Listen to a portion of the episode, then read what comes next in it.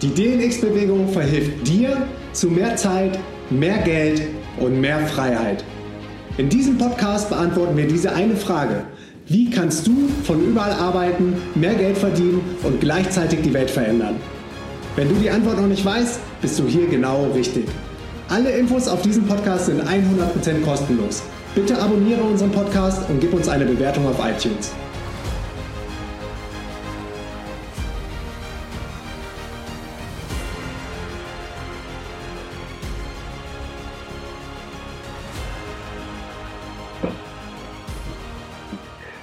Leute, was geht? Willkommen zu einer neuen Folge auf dem DNX Podcast und heute mit einem Gast, auf den ich wirklich schon lange, lange, lange, lange freue und viel von gehört habe und jetzt ist es endlich soweit. Herzlich willkommen auf dem DNX Podcast, mein lieber Felix Tönnissen. Cool, geil. Ich freue mich sehr hier zu sein. Danke dir, mein Lieber. Ja, äh, für alle, die dich nicht kennen sollten, äh, wer bist du und was machst du? Ja, ich mache mal einen kleinen Felix-Pitch.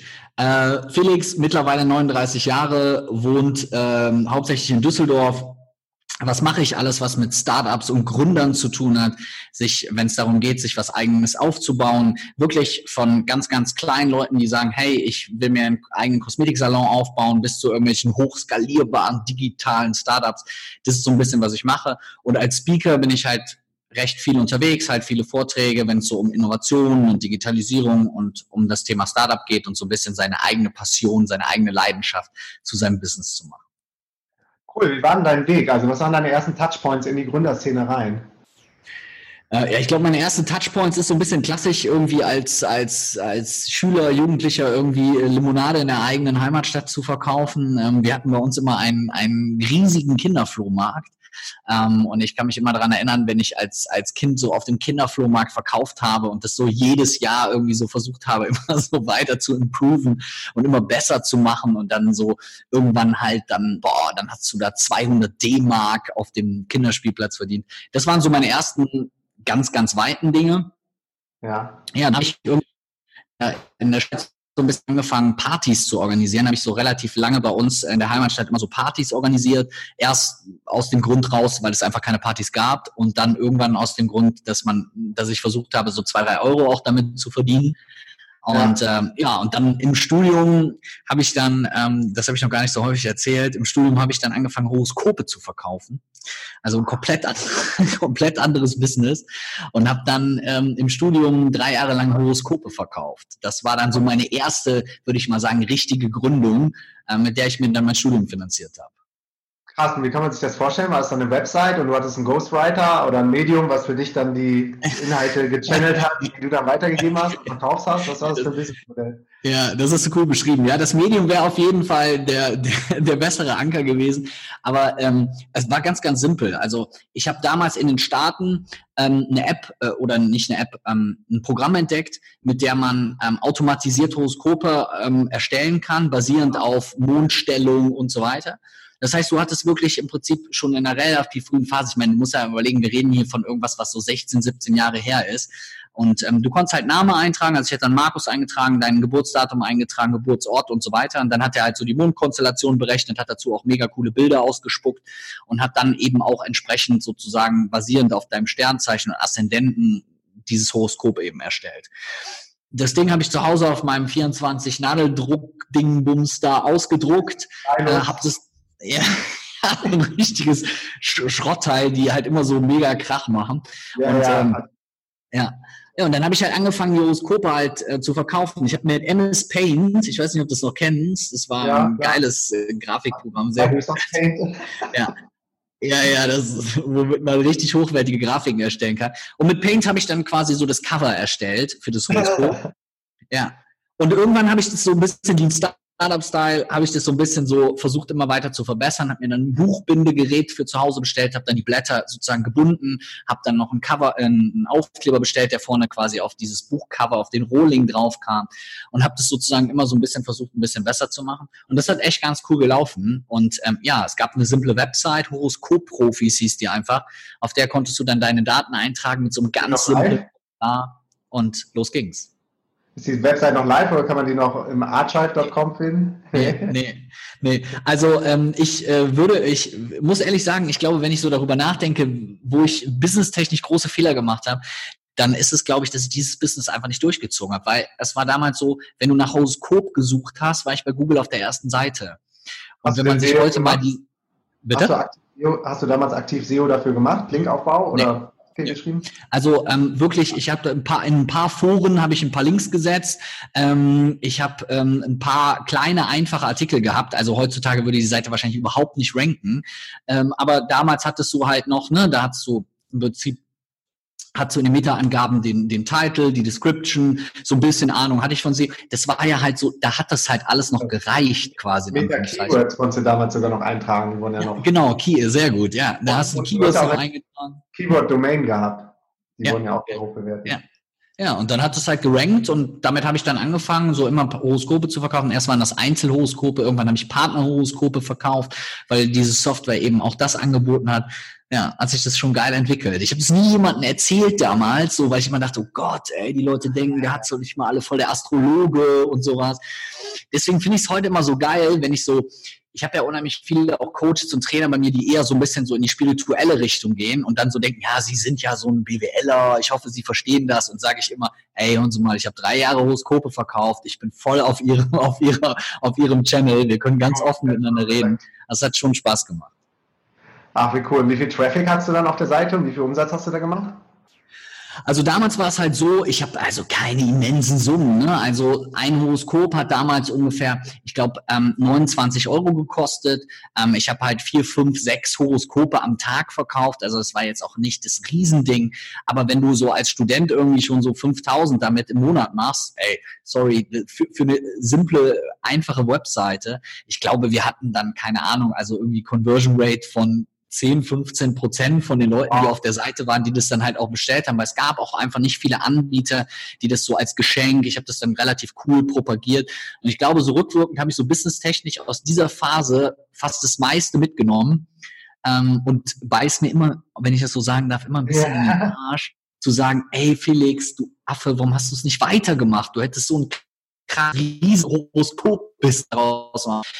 Aber so ist so, mit Anfang, Mitte 20 denkst du dir halt, boah, nee, Gott, ey, wenn die Leute nachher alle wissen, dass ich das mache, so komm. Ähm, und dann habe ich es halt damals mit jemandem zusammen gemacht und der hat es dann halt weitergemacht und ich bin halt raus.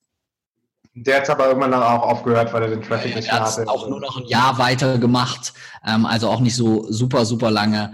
Und äh, ja, jetzt, ich habe die Tage das irgendwie noch mal gegoogelt, ich habe auch noch das alte Logo gefunden, was ich damals auch mit Paint gebaut habe. Richtig, also wirklich ein richtig grottig hässliches Logo aber es hat halt funktioniert, weil es hat einfach das erfüllt. Die Kunden haben genau das gesucht. Ich brauche ein Horoskop, ein Geburtshoroskop als Geschenk. 40 Seiten gebunden, nach Hause geschickt, tragen Sie nur Ihre Daten ein, super easy, voll smart, so wie du es heute auch machen würdest. Und damals halt vielleicht mal so fünf Minuten vor der Zeit, hat halt funktioniert. Ja, richtig geil. Also wir dürfen ja nicht vergessen, wir reden über 2003. Also für damals war es wahrscheinlich dann schon State of the Art. Wenn du es jetzt guckst, denkst du, was für ein Crap. Aber für damals, ja. ähm, Hut ab. Und was, wie war der Checkout-Prozess und so? Das ist vielleicht mal ganz spannend für die Leute zu erfahren, wie, wie damals das Internet funktioniert hat. Ja, ja, ja, ich glaube, ich weiß nicht, ob sich auch viele daran erinnern können. Ähm, Hauptbezahlmöglichkeit war da per Nachname. Per mhm. Nachname. Das heißt, der Post, ich weiß gar nicht, gibt es das noch? Im Vorleistung. Der Post, ja, der Postbote hat dann quasi sozusagen an der Haustüre mit dir abgerechnet und hat das ah. Geld kassiert. Und du hast das Geld von der Post gekriegt. Das war eine Möglichkeit. Die zweite Bezahlmöglichkeit war eben per Vorkasse. Ich kann es dir jetzt gerade gar nicht sagen, ob es zu der Zeit schon PayPal oder irgendwie sowas gab, aber das waren die zwei Bezahlmöglichkeiten, die ich dir angeboten habe. Also entweder hast du per Vorkasse bezahlt oder eben per Nachname. Aber Kreditkarte, PayPal, Sofortüberweisung, damit wo wir heute bezahlen, das gab es da halt gar nicht. Und es hat trotzdem funktioniert. Ne? Also es hat trotzdem geklappt.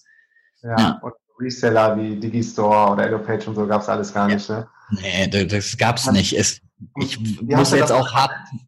Bitte? Sag. Wie hast du das dann übersetzt, die, die Horoskope? Also die waren ja auf Englisch, oder? War die Software? Nee, es war auf Deutsch. Also die hatten quasi, du konntest wie so ein, also das war auch krass irgendwie gemacht. Du konntest halt damals so, ein so ein Language Model kaufen und dann waren halt diese ganzen Texte sozusagen auch auf Deutsch und es war auch vernünftig. Also es war jetzt nicht so Google Translation so aus ja. den ersten Jahren, sondern es war echt völlig in Ordnung von der Qualität. Und dann hast du halt diese, ähm, hast du das gemacht und dann kam halt dieses Partnerhoroskop, dann gab es so ein neues Modell und ich glaube, die Software hat damals gekostet, ich glaube, 100 Euro.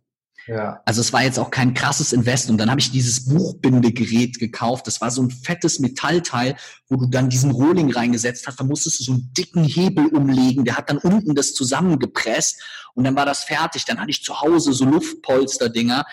Ey, ja. und da habe ich ja noch in meiner Studentenwohnung gewohnt, die war 24 Quadratmeter und mein ganzes Wohnzimmer lag voll mit Blättern und mit Drucker und so weiter. Dann habe ich das so nacheinander optimiert. Aus dem Nadeldrucker wurde ein Tintenstrahl, wurde ein Laserdrucker und dann ja. wurde das Business halt auch irgendwie größer. Also es war schon cool, das hat echt schon Spaß gemacht, ähm, dafür, dass es halt auch wirklich nicht viel Arbeit war, weil ich habe ja nicht mal irgendwie AdWords, keine Facebook-Werbung, gar nichts, sondern es war einfach nur ganz normaler, simpler, organischer Traffic, der über Google kam. Stell dir vor, du hättest da noch ein bisschen Performance-Marketing investiert, wie das dann ja. durch die Decke gegangen wäre. Aber dann, dann hättest du mich wahrscheinlich jetzt angekündigt, hey, ich habe Deutschlands bekanntesten Horoskop-Experten heute hier. Er hat sich ein Milliarden-Business mit Horoskopen aufgebaut. Ja, wäre eigentlich eine geile Story geworden. Naja. Ja, auf jeden Fall eine super Story und auch, äh, glaube ich, super inspirierend, so dass äh, wie viele Möglichkeiten es gibt Geld zu verdienen oder wie groß der Need, in, also was es für verschiedene Nischen gibt, wo, wo dann Demand und Nachfrage ist, die ja. einfach nur befriedigt werden muss mit dem richtigen Produkt. Ja. Ja. Sehr geil. Das hat schon Spaß gemacht, das war schon cool. Ja, und dann von da aus ist halt ähm, irgendwann habe ich dann klassisch erstmal, ich glaube, ein, zwei Jahre in einem Angestelltenverhältnis gearbeitet, ähm, nach dem Studium weil, bin ich auch ehrlich, habe ich so mit Mitte 20, habe ich so gedacht, okay, jetzt hast du ein bisschen BWL studiert, du bist jetzt so in Düsseldorf, du machst jetzt mal so eine harte Beraterkarriere, ne? Schönes Auto, Königsallee, mittags lecker Espresso auf der Straße, ne? Tolle, hübsche Assistentin, ja. Und ähm, habe aber dann relativ schnell halt gemerkt, dass es irgendwie, dass mir irgendwas fehlt, so in der Tätigkeit, dass das irgendwie, dass mich das nicht so richtig glücklich macht und habe dann Job gewechselt und wieder Job gewechselt und wieder Job gewechselt. Immer nur so ein halbes Jahr habe ich so ausgehalten und dachte immer, boah, das kann doch nicht sein, dass du jetzt immer irgendwie wieder wechselst. Ey, die Leute, dein Lebenslauf, der sieht ja schon aus wie sonst was. was Aber es hat halt einfach da. Nee, ich habe also ich habe einmal ganz klassisch in wirklich in der Strategieberatung gearbeitet, so ein bisschen Düsseldorf-like. Dann habe ich ähm, hier bei Kaisers Tengelmann ähm, in meiner Heimatstadt ein Trainee-Programm im Marketing gemacht und meine letzte Anstellung war quasi, ähm, das war dann in einer Startup-Bude, wo ich sozusagen das Marketing geschmissen habe. Also die waren da, für, für, für damalige Verhältnisse ähm, waren die ganz gut gefundet. Die haben so Online-Communities aufgebaut, so Golf-Communities und Sportler-Communities und so weiter. Es war so ein bisschen so zu der Zeit StudiVZ, MeinVZ und so weiter. Und haben halt diese Communities aufgebaut. Und da habe ich dann als Marketing-Manager gearbeitet. Das war auch schon am ehesten das, was ich irgendwie cool fand aber mir hat irgendwie so dieses eigene gefehlt. Ich war nie so der Typ, so neun bis fünf arbeiten, klassisch im Büro den ganzen Tag irgendwie so am Laptop. Ja, und dann habe ich halt irgendwie für mich entschieden, ey, ich will mich selbstständig machen, habe halt erstmal gekündigt, bin auch ehrlich, hatte erstmal nicht so wirklich viel Plan, womit und was ich mache, auch nicht so, ich nehme mal 300 Kunden mit oder sonst irgendwas. Ja, und dann habe ich halt erstmal gesagt, so, jetzt mache ich in meiner kleinen Heimatstadt mal so ein bisschen Marketingberatung und äh, habe dann angefangen, da irgendwie weiß ich nicht, irgendwelche Unternehmen Dinge gesagt, ja, wir könnten auch für Sie mal eine Kundenbedürfnisanalyse und eine Zielgruppenanalyse durchführen und wir könnten mal für, für Sie ein USP erarbeiten. Und dann kann ich mich noch an so viele Gespräche erinnern, Markus, wo dann der, irgendwie der Chef zu mir sagt, ja, machen Sie auch Websites? dann habe ich ja. gesagt, äh, ja, ja, ja, machen wir auch. Ja, eine Webseite, die bräuchten wir. Ja, und dann habe ich halt habe ich halt quasi erstmal irgendwie so wie der billige Jakob, glaube ich, so die ersten ein, zwei Jahre eigentlich fast eine Werbeagentur. Ich konnte, vor allem das Problem war ja, ich konnte das ja selber alles gar nicht. Also ich konnte weder programmieren, großartig noch irgendwie Grafik, wie gesagt, MS Paint. Und dann habe ich mir halt irgendwie bei, weiß ich noch, gefühlt jede DVD äh, Illustrator in acht Stunden, Photoshop in acht Stunden, HTML in, ja, genau, von DataWecker, diese gelben Teile, ich glaube für 14,90. Ja, ja, aber das war nicht Und äh, dann habe ich halt das alles so beigebracht. Und dann hat sich das halt immer so weiterentwickelt. Dann hatte ich halt viele kleine Kunden und irgendwann habe ich mir halt selber gesagt, ey Felix, guck mal, kannst du nicht aus dieser vermeintlichen Not so ein bisschen so eine Tugend machen und habe dann halt gesagt, okay, ich habe viele kleine Kunden, ich habe viele Gründer und habe dann mich so ein bisschen auf Gründer halt einfach spezialisiert, auf Leute, die sich was aufbauen wollen, auf so Solopreneure. Und dann hat sich das immer weiterentwickelt und das ist im Prinzip so das, was ich jetzt irgendwie so seit, ja, vielleicht so seit zwölf Jahren mache ähm, einfach mit Gründern. Damals hast du halt Gründungsberatung gesagt, heute würdest du sagen Startup-Coaching, aber das ist so ein bisschen das, was jetzt so davon übergeblieben ist, ja. Okay, wie viele wie viel Mitarbeiter ähm, hast du oder bist du mehr oder weniger eine One-Man-Show und Freelancer um dich rum? Genau. Also wir sind ähm, insgesamt sieben, also sind auch kein Riesenteam, aber wir arbeiten eigentlich fast alle. Also ich habe zwar auch ein Büro in Düsseldorf, aber das ist manchmal so, wo ich denke, so ob da so Strohballen durchrollen oder irgendwie sowas. Also weil wir sind sonst halt sehr, sehr viel auch remote unterwegs und ähm, darüber, weil ich mag das auch für mich persönlich. Ähm, ich bin und auch die Leute, die mit denen ich zusammenarbeite, einfach auch nicht so der Typ, der jetzt einfach die ganze Zeit so im Büro sitzt. Ich finde es cool, wenn du immer mal so Sachen hast, wo du sagst, hey, da ist so eine Session, da treffen wir uns alle zusammen und tauschen uns aus. Aber ansonsten ähm, ist es in der Regel so, dass die meisten halt entweder von zu Hause oder von irgendeinem anderen Coworking Space etc. arbeiten. Ja, das heißt, ihr, wenn ihr remote arbeitet, nutzt ihr dann auch so Tools wie Slack, Drive, Dropbox, Zoom. Ja, so. genau. genau. Also Slack benutzen wir halt für, klassisch für die Kommunikation und dann machen wir ähm, ähm, Aufgabenverwaltung, machen wir ganz simpel, machen wir über Trello und ähm, für, für irgendwelche Lead-Sachen oder so nutze ich dann Pipedrive. Also ich finde einfach, gerade wenn du so vielleicht auch schon ein bisschen länger selbstständig bist, dann weißt du, habe ich manchmal das Gefühl, dann weißt du das noch mehr zu schätzen, was es eigentlich mittlerweile alles für geile Sachen gibt. Wenn du früher denkst, ey, da hast du die Sachen irgendwie auf einer externen Festplatte gespeichert und du hast mit MS Access dir irgendeine Datenbank gebastelt.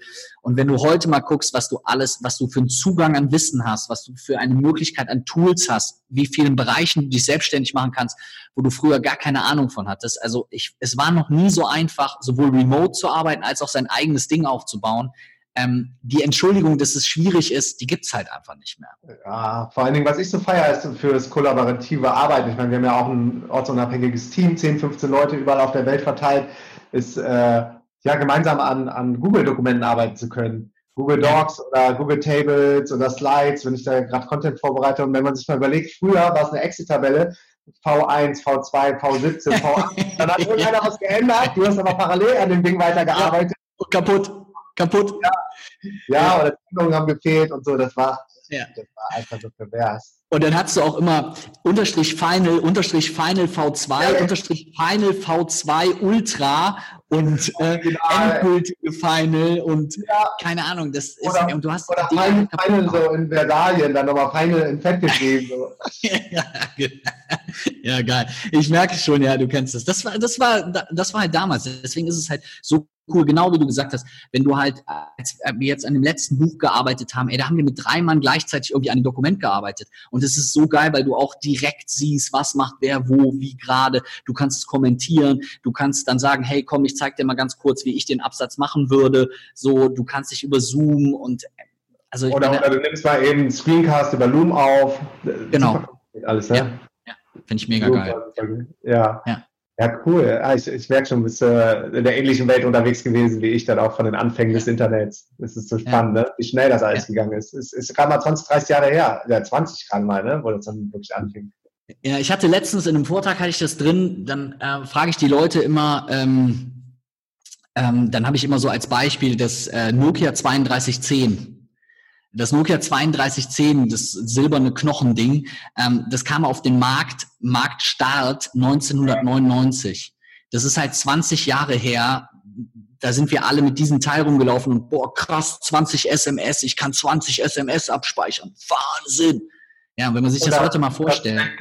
So das erste Spiel an Snake oder so auf diesen Nokias. Oder ich weiß noch, als ich mein erstes, ich glaube, meins war so ein Siemens S6, dieses ganz dünne, was dann damals. Ja. Ne? So, und dann hat das Ding geklingelt in der Straßenbahn oder so und dir war das so peinlich. So. Ja. Und alle haben immer reingeschrieben, Aktien verkaufen, kaufen, weil alle immer nur die Finanzfuzis mit den, mit den Telefonen da rumgerannt sind.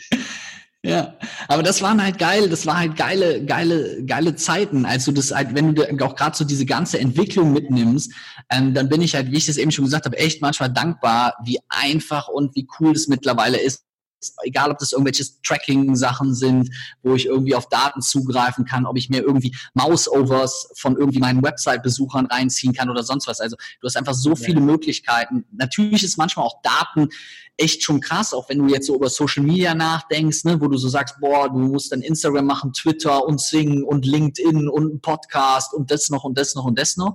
Manchmal ist es natürlich auch fordernd, weil du halt so viele Touchpoints halt auch mit deinem Kunden hast, aber es bietet dir halt auch extrem viele Möglichkeiten. Ne? Ja, absolut. Absolut. Es ist einfach, einfach der Wahnsinn, was da alles passiert ist, so, wenn man überlegt, wo man herkommt. Man nimmt immer so schnell alles so für, für gegeben, ne? So was gestern dein Traum war, ist heute deine Realität und morgen schon wieder langweilig. So, ja, oder was auch ein geiles Beispiel ist in dem Kontext ist ähm, Weltmeisterschaft, Fußball-Weltmeisterschaft 2006. Ich frage die Leute immer bei der Fußball, ähm, dann sage ich immer zu den Leuten, hey, sag mir mal, was war bei der WM 2006 die erfolgreichste App? Dann sind die Leute immer am Überlegen und sagen so, oh, WhatsApp, Facebook. Bei der WM 2006 gab es noch gar keine Apps. Das iPhone ist 2.7 rausgekommen. Und an die WM kannst du dich noch erinnern. Und wenn du mal denkst, ey, krass, es gibt halt erst seit 13 Jahren Apps und heute ist es so wie, okay, wie geht denn Kommunikation ohne App? Funktioniert doch gar nicht mehr. Dann ist es Wahnsinn. Und ich mache immer, wenn ich gerade so Innovationssachen mache, dann sage ich den Leuten immer, wenn sie sich jetzt mal vorstellen, was in den letzten 20 Jahren passiert ist und man sich mal vorstellt, dass Innovation und Digitalisierung ja ganz häufig eher so eine exponentielle Kurve ist und sich jetzt mal vorstellen, was in den nächsten 20 Jahren, also mit noch mehr Geschwindigkeit passiert, wo wir dann sein werden, wenn wir darüber reden, irgendwie organisches Material zu drucken, Häuser zu drucken, mit, nur noch mit Drohnen durch die Gegend zu fliegen, komplett irgendwie vielleicht über Gedanken schon zu kommunizieren, autonomes Fahren und, und, und. Das sind keine Hirngespinste von irgendeinem so verrückten Zukunftsforscher, sondern das wird dann halt einfach Realität sein. Ne? Ja, ja, das ist heftig. Wie, wie bist du denn äh, das erste Mal ins Internet gekommen? Damals auch mit AOL-CDs von Boris Becker oder noch davor ja. Ja, ja, ja. Also es waren auch diese AOL. Ich kann mich immer an diesen Ton, das war das nicht immer so. Ja, die Mode. Ja, ich glaube, das erste, was wir hatten, war irgendwie 14,4 Kilobyte. Dann gab es irgendwie 28,8 und dann kam ja so 56k Turbo-Modems wo du dachtest, boah, wie schnell ist das? Und mit Napster. Also meine ersten Erfahrungen waren so Napster, mhm. so hier Musikplattform, Musik legal downloaden. Ne? Also damals war es, glaube ich, wirklich noch. Ähm, und da gab es halt extremst viele Möglichkeiten. Und ich finde es halt mega spannend. Und es war halt wirklich diese AOL-CD und dann hat sie ja dieses Icon, musstest es anklicken und dann baute sich das auf. Also Wahnsinn. Ja, das war so krass. Dann noch die Boris Becker Werbung bin ich schon drin. So und dann bin ich auch immer in die, weiß ich noch, äh, auf die Rätestraße Düsseldorf da zu, zu Kaisers oder Otto Met oder so gab es damals noch, wo die Zeitschriften waren und da waren da immer diese Codes drin. Dann habe ich die immer alle abgeschrieben, damit ich ja zwei Wochen kostenloses Internet konnte, Ja, ja, aber das war halt, ähm, das war halt echt geil. Und wenn du dann auch daran denkst, wie das so angefangen hat, auch mit dem, mit dem Web auf dem Handy, da war das ja immer WAP ich weiß noch, bei mir hat es so angefangen, da habe ich so die ersten so Fußballergebnisse, konntest du dann im WAP-Portal abrufen. Das hat 100 Jahre gedauert, bis sich das aufgebaut hat und dann so geladen hat und keine Ahnung was. Da hätte ja auch keiner gedacht, dass das irgendwann mal auch nur ansatzweise irgendwie so eine so eine Entwicklung nimmt, ne? Weil du bist ja auf irgendwelchen, also wenn du überhaupt mal ins Netz gekommen bist, da war es ja schon eine grandiose Rakete, wenn du deine E-Mails dann abrufen konntest. Und da hättest du dir auch jede Newsletter-E-Mail hättest du dir ja durchgelesen. Da hat ja. keiner über Öffnungsraten geredet. Da kam eine Newsletter-E-Mail oder es kam eine E-Mail und du hast sie halt aufgemacht, weil du gedacht hast, krass, ich habe eine E-Mail bekommen. Ja. oh Mann, Alter, ey. Geile Zeiten, geile Zeiten. Ja. Alles genau richtig. Gute Zeiten und dafür sind jetzt noch bessere Zeiten. Ja, ja, das ja, stimmt. Das also hat, hat, einen Grund, warum wir uns ausgesucht haben, jetzt zu inkarnieren und, und diesen ja. Change auch mitzumachen, Digitalisierung. Ja, ja wie, wie bist du dann ähm, beim TV auf, auf den Radar gekommen oder hast du dich da aktiv beworben? Wie kam dieses ganze Höhle der Löwen-Ding zustande? Genau, also ich habe ja dann vier Jahre ähm, zusammen mit der Redaktion die Kandidaten so ein bisschen auf die Sendung vorbereitet. Ähm, das war natürlich am Anfang auch keine. Hm? Also Kam die Redaktion auf dich, dich zu? Haben die nach einem Experten gesucht in den Startup-Bereich? Genau. Also ich hatte damals so ein bisschen mitgekriegt, dass da was im Argen liegt, dass da eventuell sowas entsteht. Und ich mache es ganz häufig so, ich überlege immer, wenn ich merke, dass sich irgendwo eine Chance ergibt, dann überlege ich, okay, was ist das, was die eventuell brauchen? Was ist das, wo ich die unterstützen kann? Also ich gehe nicht den Gedankengang, okay, was kann ich denn jetzt verkaufen, ähm, sondern ich überlege eher so, okay, wo könnte ich für die jetzt Mehrwert schaffen? Also eher erstmal so ein bisschen vielleicht altruistisch denkend. Und ähm, dann habe ich halt gedacht, okay, da kommt eine Sendung, da geht es um Gründer und Startups. Also was brauchen die? Gründer und Startups wo habe ich viele Kontakte, Gründer und Startups. Und dann bin ich halt hingegangen und habe denen halt erstmal gesagt, hey, wenn ihr Teilnehmer für die Sendung sucht, ich kenne da vielleicht den einen oder anderen, vielleicht können wir uns mal ein bisschen darüber austauschen, ihr könnt mir mal erzählen, was ihr so braucht. Dadurch ist so ein erstes ganz lockeres Gespräch entstanden.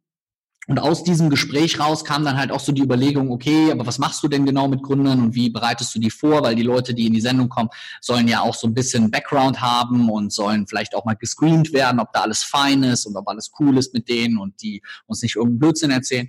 Ja, und darüber ist erstmal so ein ganz lockerer Kontakt entstanden. Dann habe ich mir die ersten Startups so für die mal ein bisschen angeguckt, wir haben uns so ein bisschen ausgetauscht und dann ist daraus entstanden, dass sie mich halt gefragt haben, ob ich die Sendung nicht so ein bisschen mitbegleiten will, so ein bisschen mitüberlegen will, wie das so passen könnte und wo die Startups vielleicht auch mal Unterstützung brauchen und Fragen haben. Ja, und daraus ist dann quasi sozusagen dieser Coach der Kandidaten geworden. Und das habe ich dann vier Jahre lange so ähm, echt lange, lange Zeit gemacht und dann halt so alle Teilnehmer, die in der Sendung waren, so auf die Sendung vorbereitet. Okay, du, war, du warst aber auch mit dann im, im Fernsehen zu sehen, aber du warst kein Investor, sondern du warst der Coach. Also du genau, also ich war quasi der Coach, der die Leute so ein bisschen darauf vorbereitet hat. Bei Höhle der Löwen hat man mich quasi gar nicht gesehen. Also du warst quasi sozusagen immer behind the scenes. Ich habe dann die Bücher zu der Sendung geschrieben und du warst dann auch der Coach, aber gesehen hast du halt immer ja die Investoren und die Teilnehmer. Genau. Und dann haben wir das halt vier Jahre lang gemacht. Es war halt eine mega spannende Zeit, weil du hast halt so krass unterschiedliche Teilnehmer auch gehabt. Weißt du, von der Großmutter, die irgendwie die Marmelade verkauft, über die drei crazy Hustler, die sich die verrückte App überlegt haben, über das Fashion Victim, was jetzt ihre eigenen Schuhe auf den Markt bringt. Und du hast halt super spannende Leute gehabt, aber halt immer wieder Leute, die für ihre Idee gebrannt haben, die einfach Bock hatten, sich was eigenes aufzubauen. Und deswegen war es natürlich auch eine mega spannende und prägende Zeit. Ja, das heißt, bei den, bei den Aufnahmen warst du dann aber nicht mit am Start. Doch, bei den Aufnahmen war ich immer da, weil ich mit den Leuten halt nochmal kurz vor der Aufzeichnung auch nochmal ein bisschen gesprochen habe. Wir haben immer ein bisschen überlegt, was kannst du so rausstellen, was ist so wichtig, was ist so vielleicht so ein bisschen der USP. Die Leute waren ja fast alle zum ersten Mal im Fernsehen, auch mega krass aufgeregt. Und dann hast du natürlich auch versucht, denen irgendwie so ein bisschen Hilfestellung zu geben, dass die halt da irgendwie auch einen, einen coolen Pitch hinlegen. Ne? Also so ein bisschen eine Mischung aus Pitch-Training, Business-Training, auch gutes Zureden, bisschen unternehmerisches Know-how sicher auch. Aber es war so von allem was und es hat echt Spaß gemacht. Cool. Und, ähm, und wie war's, wie wurdest du da vergütet? Hast du irgendwie so einen ähm, projektbasierten Vertrag gehabt, dass du dann pro Sendung, pro Staffel oder nach Stunde, wie rechnet man sowas ab? Genau, also du hast ja beim Fernsehen gibt es ja ganz unterschiedliche Modelle, wie da so die Abrechnungen sind, ähm, wie die Leute mit den jeweiligen Sendern oder den Produktionsfirmen abrechnen. Und ich habe dann natürlich mit denen ähm, quasi vorab so ein bisschen kalkuliert, wie hoch ist der Aufwand. Natürlich ist es Medien, da ist keine äh, klassische hier Berechnung mit dem Beraterstundensatz 350 Euro ab. Das ist bei Medien definitiv nicht so, weil du musst natürlich immer, wie bei allen Projekten, immer auch überlegen, okay, was ist so der Mehrwert für dich in der ganzen Kiste? Und für mich ROI. Genau. Und für mich ist da natürlich der Mehrwert vor allem, dass es ein cooles Reputationsobjekt ist, dass ich das cool nutzen kann, dass du das nach außen kommunizieren kannst. Ich glaube, wenn ich am Anfang da irgendeine fette Hausnummer aufgerufen hätte, ganz klassisch kalkuliert, ich glaube, dann hätte das gar nichts gegeben. Und dementsprechend haben wir das halt sehr, sehr schmal budgetiert kalkuliert und konnten uns dann halt auch mit dem Sender darauf einigen. Cool, aber du sagst ja im Nachhinein, bist du super happy über diese Phase, diese Zeit, hast viel mitgenommen und hat dir selber auch nochmal einen Boost gegeben. Also hast du es irgendwie auch gemerkt in terms of Traffic, Traction, wurdest du irgendwo ja. draußen erkannt, mehr ja. eingeladen auf Vorträge? Ja, also ich glaube, ähm, wo ich den größten persönlichen Nutzen für mich hatte, ist echt das Thema Vorträge. Weil das ist so, also ich mache Speaking jetzt echt schon relativ lang und es ist cool, wenn du geile Vorträge halten kannst. Es ist auch cool, wenn du ein cooler Typ bist, aber für viele Veranstalter muss man ganz hart sagen, ist das Wichtigste, was der unter deinen Namen schreiben kann. So, weil jeder Veranstalter will die Hütte voll haben, jeder Veranstalter braucht irgendwelche Zugpferde. Das ist nett, wenn die da drunter schreiben, Felix ein Marketing-Experte oder Buchautor oder irgendwas, aber wenn die da drunter schreiben, Coach aus Höhle der Löwen, hat es einfach einen anderen Wert. Und darüber musst du dir halt einfach sozusagen bewusst sein. Und das war natürlich gerade für dieses Thema Keynote Speaking bei mir echt ein, ein, guter, guter Boost, weil die Leute dann halt natürlich auch kommuniziert haben, hey, wir haben den Coach hier aus Höhle der Löwen, die Sendung lief dann natürlich gut, gute Einschaltquoten, dann passt das natürlich, dann ist das so das Reputationsding irgendwie im Gründungsbereich, ne? also zumindestens was jetzt solche vor allem physikalischen Produkte angeht. Und das war natürlich super, das war natürlich geil. Dann habe ich das Buch oder die Bücher zu der Sendung geschrieben, die haben dann natürlich auch nochmal so ein bisschen Boost gegeben, dass die dann darüber auch irgendwie propagiert wurden und die Leute gesagt haben, hey cool, sie haben doch das und das gemacht. Natürlich war das jetzt nicht so, dass jetzt irgendwie die Leute im Kino gesagt haben, oh, bist du nicht der Felix hier aus der Fernsehsendung? Das ist jetzt eher weniger passiert, aber so in der Szene, die irgendwie was mit Gründung zu tun hatte, war das natürlich schon echt eine sauhilfreiche Sache. Ne? Cool. Bei dem Buch hast du dann äh, eine Royalty bekommen, also so ein Kickback pro Verkauf oder so eine Vor ja. Vorabzahlung kriegt man ja meistens. Ne? Ja. Ja, aber du musst halt natürlich bei so einem Buchprojekt dann sagen, okay, wenn du einen Sender am Start hast, dann hast du eine Produktionsfirma am Start, dann hast du einen Verlag am Start, ähm, dann bleibt von den kleinen, kleinen lieben Autorenleihen, äh, bleibt natürlich nicht mehr viel über. Ne? Also das heißt, es ist ja meistens so ein bisschen, wenn du dir klassische Autorenverträge anguckst, dann kriegen die Autoren wenn die in, wirklich bei einem großen Verlag sind, liegen irgendwo so zwischen sieben, weil ich mach mal hier das Gebimmel aus, so, liegen die irgendwo so zwischen sieben und 15 Prozent, die die teilweise kriegen. Und ähm, je nachdem, zu welchem Preis, wenn du Bücher hast, die dann irgendwie für 15 Euro netto verkauft werden, dann bleibt da halt einfach auch nicht mehr viel über. Aber auch bei dem Buchprojekt ging es für mich nicht darum, dass ich gesagt habe, das ist jetzt das Ding, mit dem ich meine Kohle mache, sondern auch das war nur für mich sozusagen alles so ein bisschen Branding-Sachen, wo ich gesagt habe, hey, die Leute finden dich dadurch, das steht im Buchhandel, die suchen dich bei Amazon, jemand, der sich für Gründung oder Startups interessiert, der findet dich, du wirst in dem Buch auch nochmal ein bisschen vorgestellt von daher war das halt auch ähm, rückwirkend super. Aber du machst da ja auch eine Entwicklung mit. Also ich habe jetzt irgendwie vier Bücher geschrieben. Wenn du dir das erste Buch anguckst, dann denkst du auch, okay, war ganz okay. Aber wenn ich mir jetzt mein neues Buch angucke, dann denke ich so, okay, es ist halt hundertmal besser als das erste Buch, einfach weil du besser schreiben kannst, weil du mehr weißt, worauf es ankommt, weil du es vielleicht auch noch cooler verpacken kannst und weil dein eigenes Wissen sich natürlich auch immer noch weiterentwickelt hat. Ne? Ja, und das letzte Buch hast du das auch mit einem Verlag gemacht? Nee, ich habe die letzten, ähm, die letzten zwei Bücher habe ich quasi über einen Eigenverlag, also wirklich selber rausgebracht. Aha. Weil ich einfach sagen muss, so, du hast einfach den großen Vorteil, dass wenn du selber schon so Marketing machst und in deiner Szene so drin bist, dann weißt du halt auch einfach, okay, wie musst du das pushen, wie musst du das propagieren, wie kann man das sozusagen anstoßen. Und da bist du natürlich vielleicht auch manchmal ein bisschen, bisschen schneller, ein bisschen agiler unterwegs, als ja. es über einen Verlag zu machen. Ne? Ja, absolut. Und du hast natürlich eine ganz andere Marge. Ne? Das kommt natürlich ja. auch mal dazu. Ja. ja, also das Argument für einen Verlag ist ja dann immer so, du kommst in die Buchläden oder wirst irgendwo aufgestellt, aber das ist dann auch wieder nur irgendwie so Guessing, drauf hoffen, ne, dass es wirklich passiert. Ja, und ich sag mal, bei so Leuten wie uns, also ich weiß nicht, ähm, die, wir sind ja jetzt nicht so die Typen, die jetzt so in die klassische kleine Buchhandlung um die Ecke, finde ich, ich mag die voll gerne, ich gehe da gerne hin und ich finde die Atmosphäre total geil, aber wenn ich so überlege, die meisten Bücher, die ich mir bestellt habe, die haben die vor Ort gar nicht.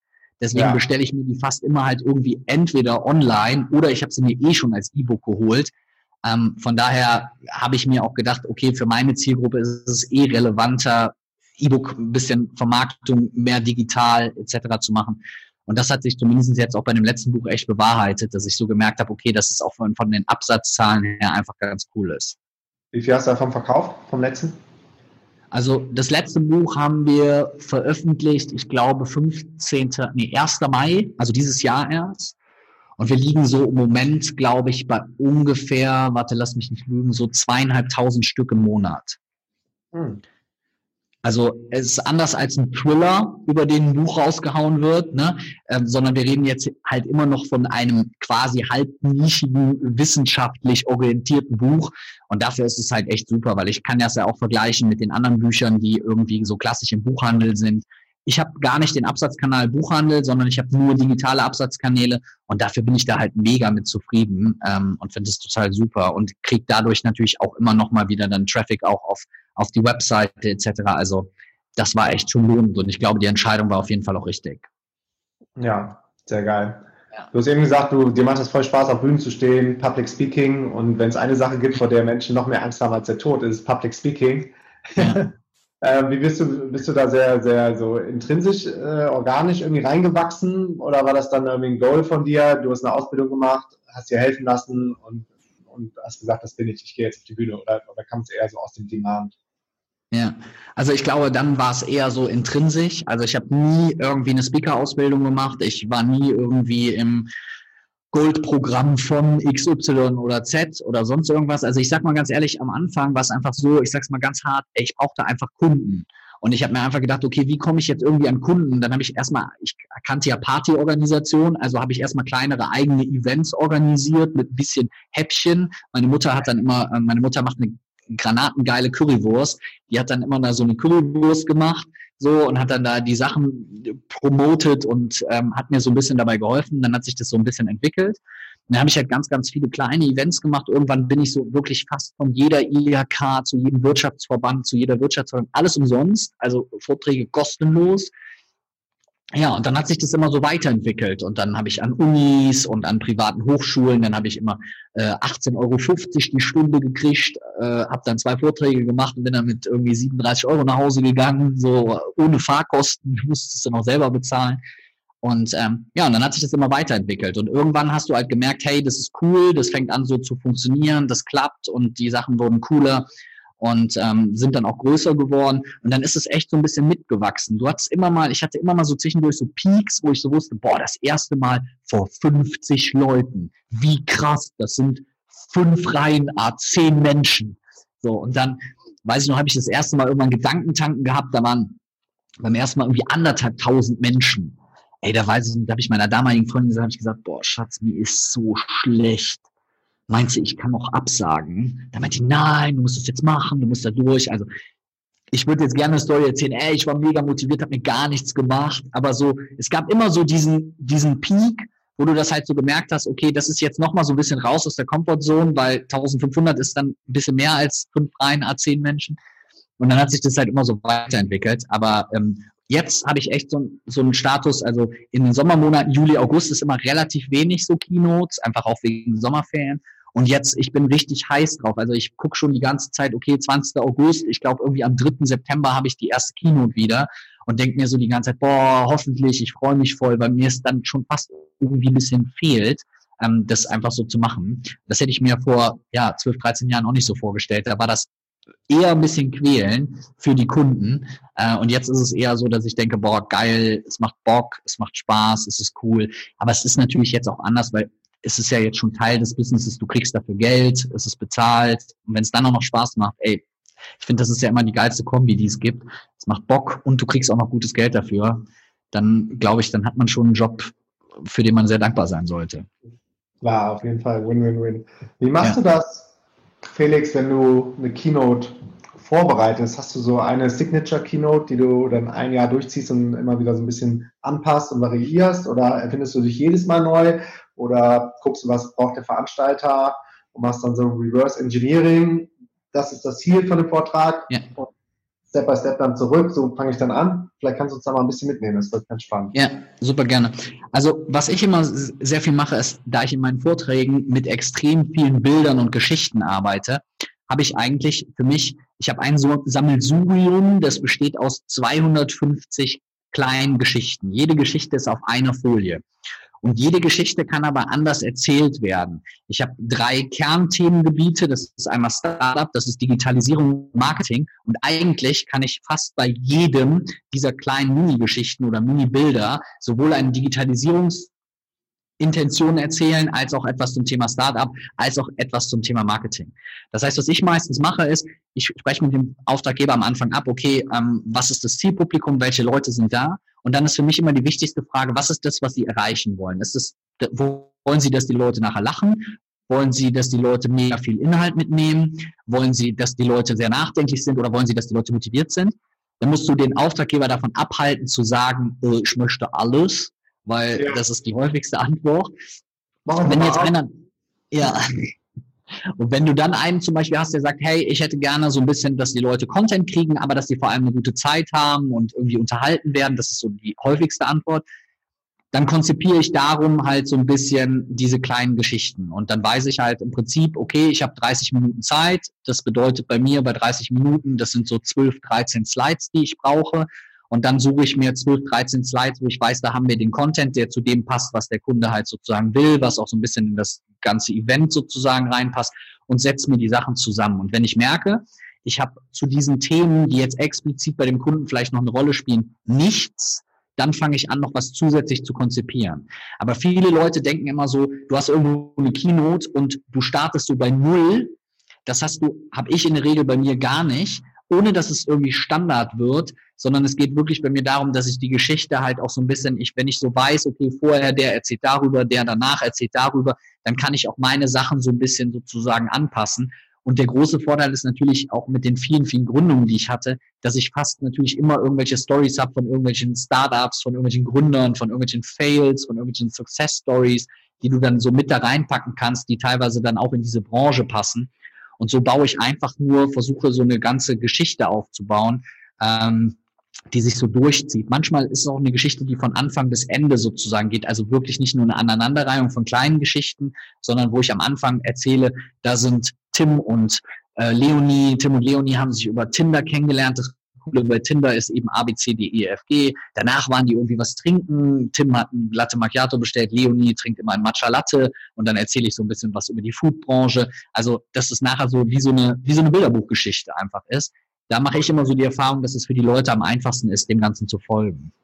Mhm. Ja, ich glaube, die besten Speaker sind die, die größten Storyteller und die ihr Publikum auch engaged halten können. Ja, ja es ist ja auch eine Herausforderung. Du hast ja manchmal auch Auftraggeber, die dann sagen, Herr Donnison, äh, Ihr Vortrag anderthalb Stunden. Und das ist echt schon eine Competition, weil anderthalb Stunden, die Leute, das kann noch so geil sein. Das ist irgendwie, es ist zu warm im Raum, die Stühle sind ungemütlich. Das ist egal, wie gut du bist. Irgendwie so nach 50 Minuten fangen die Leute so an, so, da fängt das Knie an weh zu tun, der Rücken. Da musst du dir schon hart Mühe geben, dass du die Leute wirklich auf so einem coolen Level die ganze Zeit hältst. Und das war wirklich was, was ich halt lernen musste. Ähm, aber ich glaube, da ist echt so Praxis, das Learning. Ich glaube, so ein bisschen vielleicht auch Talent und so vielleicht so ein bisschen auch so Empathie und so das Gefühl, sich mit den Leuten irgendwie cool austauschen zu können. Aber ähm, auf der anderen Seite ist es halt auch einfach Praxis und Training. Und ähm, das habe ich dann versucht, immer so für mich so ein bisschen, ich habe auch viele Sachen, wo ich dann gemerkt habe, das funktioniert nicht oder das hat nicht so gut geklappt. Dann kicke ich das raus beim nächsten Mal und so kannst du dich einfach sozusagen immer wieder weiterentwickeln und ein bisschen besser werden.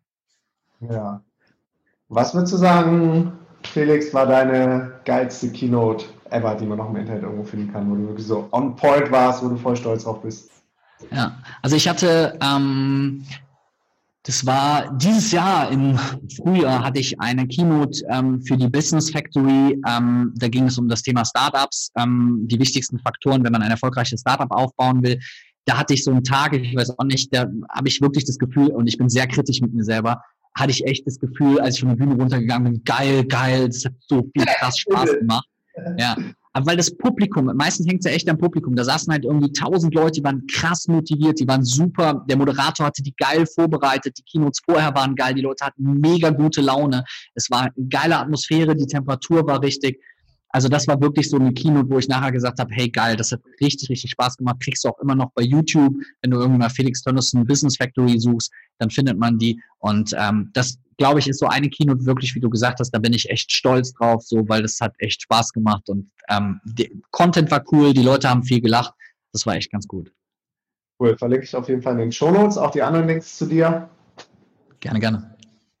Und bevor wir zum Abschluss kommen, lass uns nochmal kurz bei Social Media und Instagram einsteigen. Wie aktiv bist du da und wie strategisch gehst du das Ganze an? Gibt es auch so Tage, wo, wo du denkst, so, fuck, Alter, ich habe keinen Bock auf eine Story, aber ich weiß, ich, muss, ich sollte eine machen, also mache ich die oder machst du dann keine? Ja, ich glaube, dann gehöre ich eher in die Gruppe, dass ich es nicht mache. Muss ich ehrlich sagen. Ähm, also ich würde sagen, ich bin da schon, habe, glaube ich, jede Phase durch. Ich habe es am Anfang, habe ich alles selber gemacht. Dann mhm. habe ich klassisch, ähm, hatte eine Werkstudentin, die das für mich gemacht hat. Jetzt hatte ich ähm, die ganze Zeit wirklich eine Social Media Agentur, die richtig Asche gekriegt hat und die dann wirklich Instagram und kommentieren und posten und Caption schreiben und und und und alles gemacht hat. Was kriegen die so? Ähm, genau, die zahlen, die kriegen drei im Monat für, ähm, da, da fallen immer Leute, alle Leute um und sagen, wow, 3000 Euro.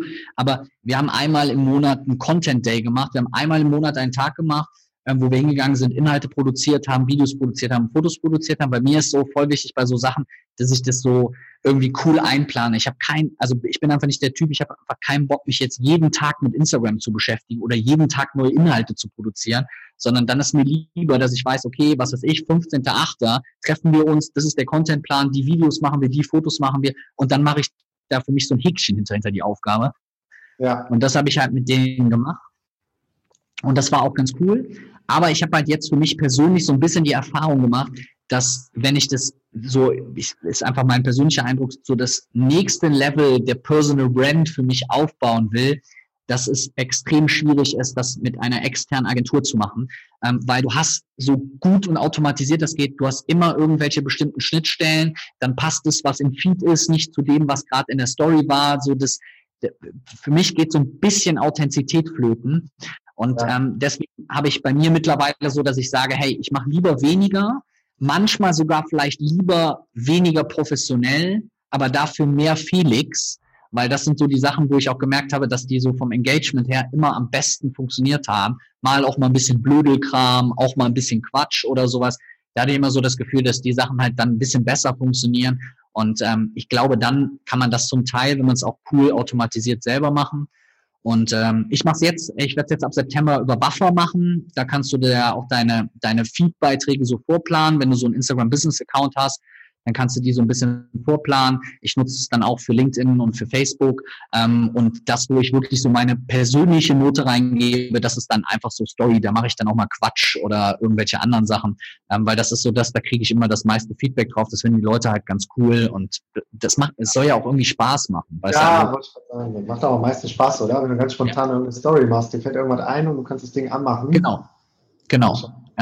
Ja super Kopf ähm, und strategisch von langer Hand zu planen, dann ja. das ist bei Social Media echt, glaube ich, nicht, nicht der richtige Weg. So. Glaube ich auch. Ja. Aber auch da, das ist halt noch so frisch und so neu, so dass, dass jeder sich da so ein bisschen probiert und testet, wie du, mal externe Leute reinholen, dann wieder selber machen. Genau. Am Ende gibt es da, glaube ich, keinen heiligen Gral. Man muss einfach gucken, so was, was klickt am besten mit den Leuten und was fühlt sich auch für dich am besten an.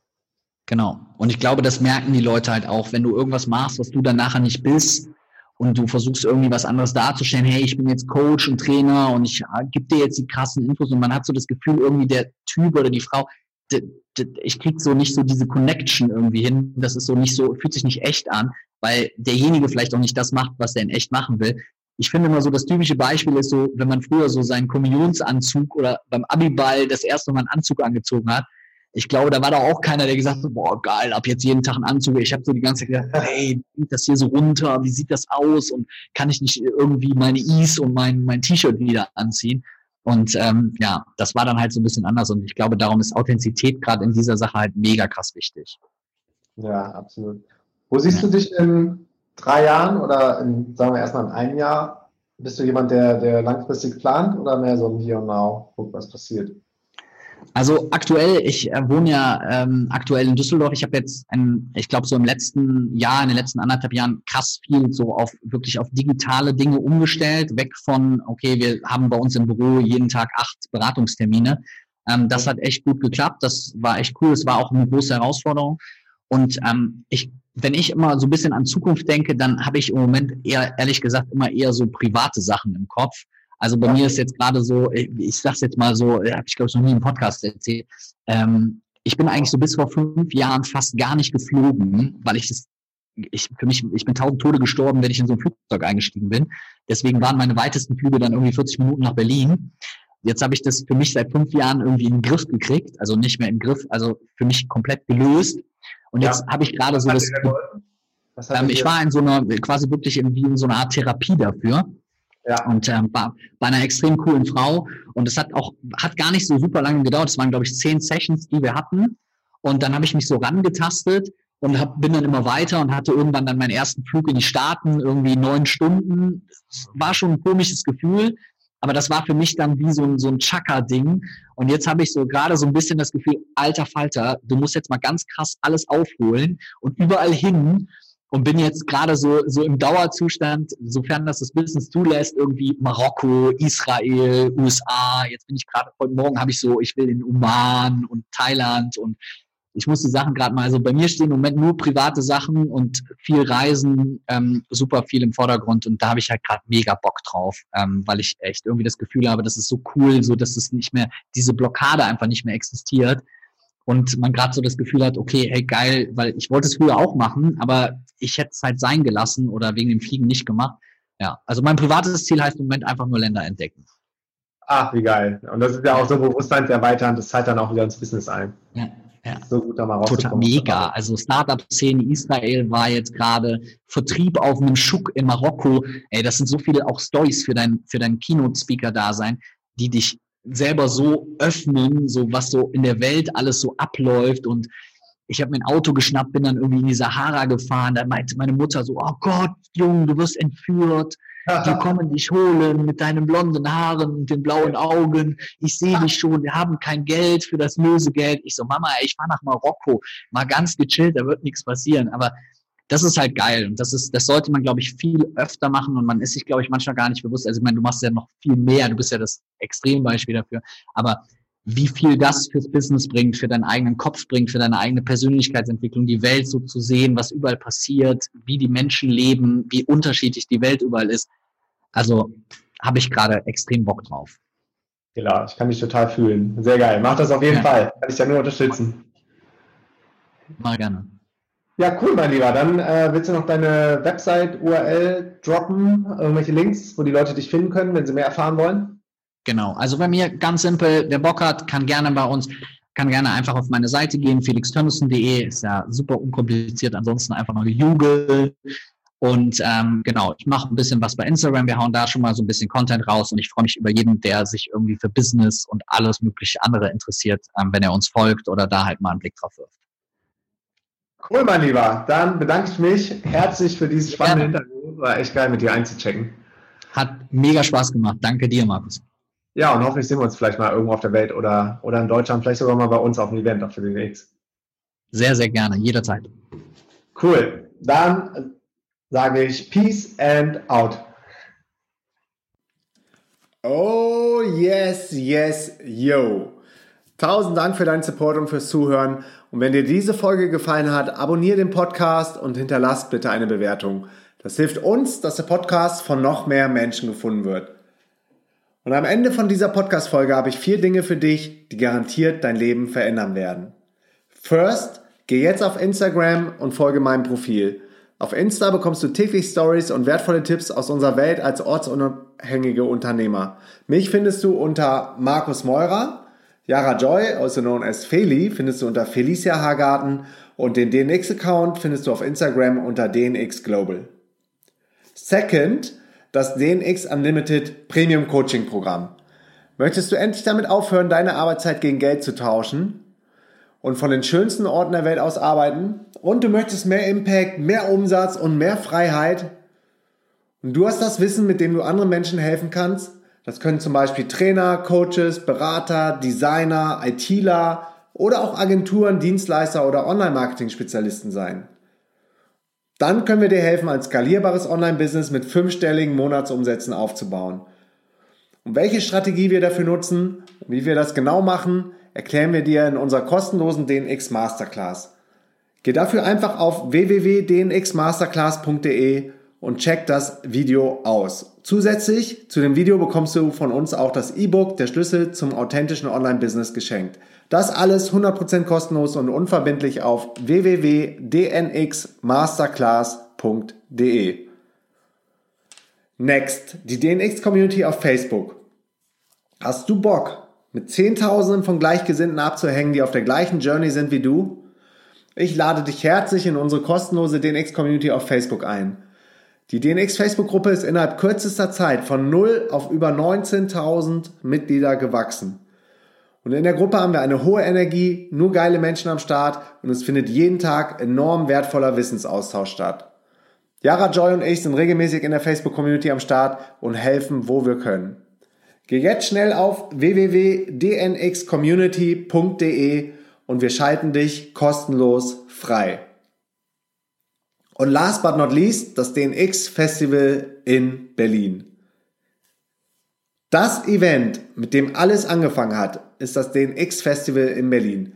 Bei der nächsten DNX erwarten wir über 1000 gleichgesinnte Teilnehmer, die die Welt verändern. Und für mich ist das DNX-Event echt immer das Highlight des Jahres und einer der Momente, an denen ich mich total darauf freue, nach Deutschland zurückzukommen. Und ich verspreche dir, du wirst die Tage auf dem DNX-Event nie mehr in deinem ganzen Leben vergessen. Die DNX verändert dein Leben. Geh jetzt auf www.dnxfestival.de und sicher dir dein Ticket zum Frühbucherpreis. Auf der Website findest du auch alle weiteren Infos zum Eventprogramm, den Main Event Speakern und den DNX Workshops. Wir haben auch vergünstigte Tickets für Arbeitslose, Schüler und Studenten am Start. Das Geile an dem DNX Event ist, nur eine Begegnung mit der richtigen Person kann dein komplettes Leben verändern. That's it. Wir sehen uns in der Instagram Story, in der kostenlosen DNX Masterclass in der kostenlosen DNX Community auf Facebook und live auf dem DNX Event in Berlin. Peace and out.